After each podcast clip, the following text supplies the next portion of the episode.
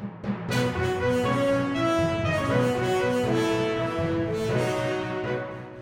Bonjour à tous et à toutes, Florence Westgard pour vous présenter ce numéro de notre édition spécialité où nous revenons sur des sujets qui ont marqué l'actualité des Nations Unies ces derniers mois. Aujourd'hui, nous allons parler du changement climatique, tout particulièrement au Mali, n'est-ce pas Maxime? Oui, Florence, au Mali, l'un des pays les plus pauvres du monde, où les femmes et les filles subissent directement les effets du changement climatique mais elles sont aussi porteuses de solutions.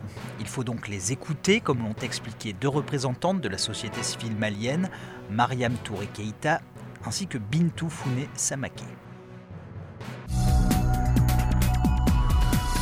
L'impact du changement climatique sur les femmes au Mali est très important sur la sécurité des femmes.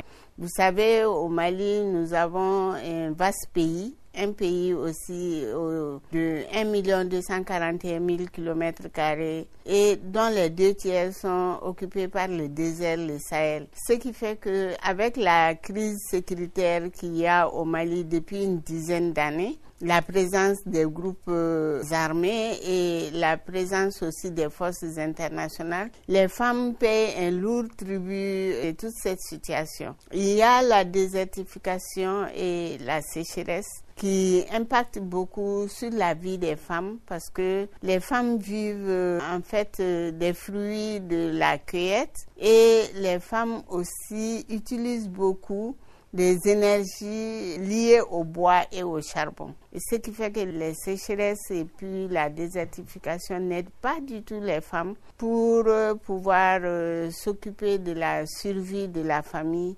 et de faire des activités génératrices de revenus. Donc ça a un grand impact sur la sécurité des femmes, la sécurité économique, parce que les revenus des femmes s'amenuisent.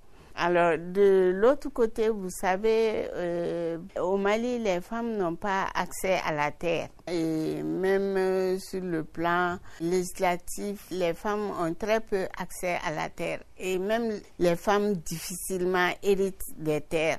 Ce qui fait que les activités de maraîchage ou les activités d'agriculture qu'elles mènent, elles sont souvent spoliées des peu de lopins dont elles disposent. Cela fait que leur insécurité économique est encore exacerbée. Mais on sait que les connaissances locales justement des femmes et leur contribution significative à la résilience au changement climatique sont très importants. Donc euh, peut-être avez-vous des exemples de projets au Mali qui aident justement à, combattre euh, ce changement climatique? Madame Bintou Founé Samake Au Mali, nous venons d'initier un projet où nous avons procédé à l'analyse contextuelle du changement climatique et de son impact sur les femmes.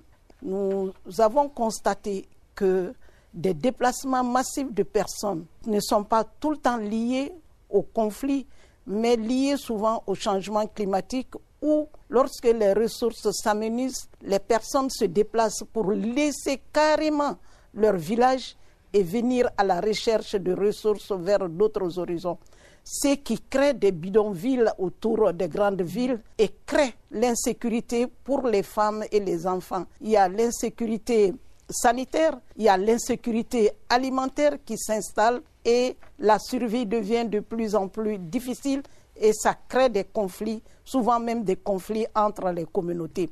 Donc, euh, nous nous proposons d'aller plus en avant pour pouvoir créer des conditions pour que les femmes puissent de plus en plus survivre à la résilience. Et euh, pourquoi, selon vous, il est important justement d'autonomiser les femmes? Il est important d'autonomiser les femmes parce que les femmes au Mali sont plus de 50%. 80% des personnes vivent des ressources de l'agriculture. Donc, euh, les femmes constituent un pilier dans cette activité. En leur donnant les moyens, la technicité et les connaissances, nous les amenons à pouvoir vraiment participer au développement de notre pays.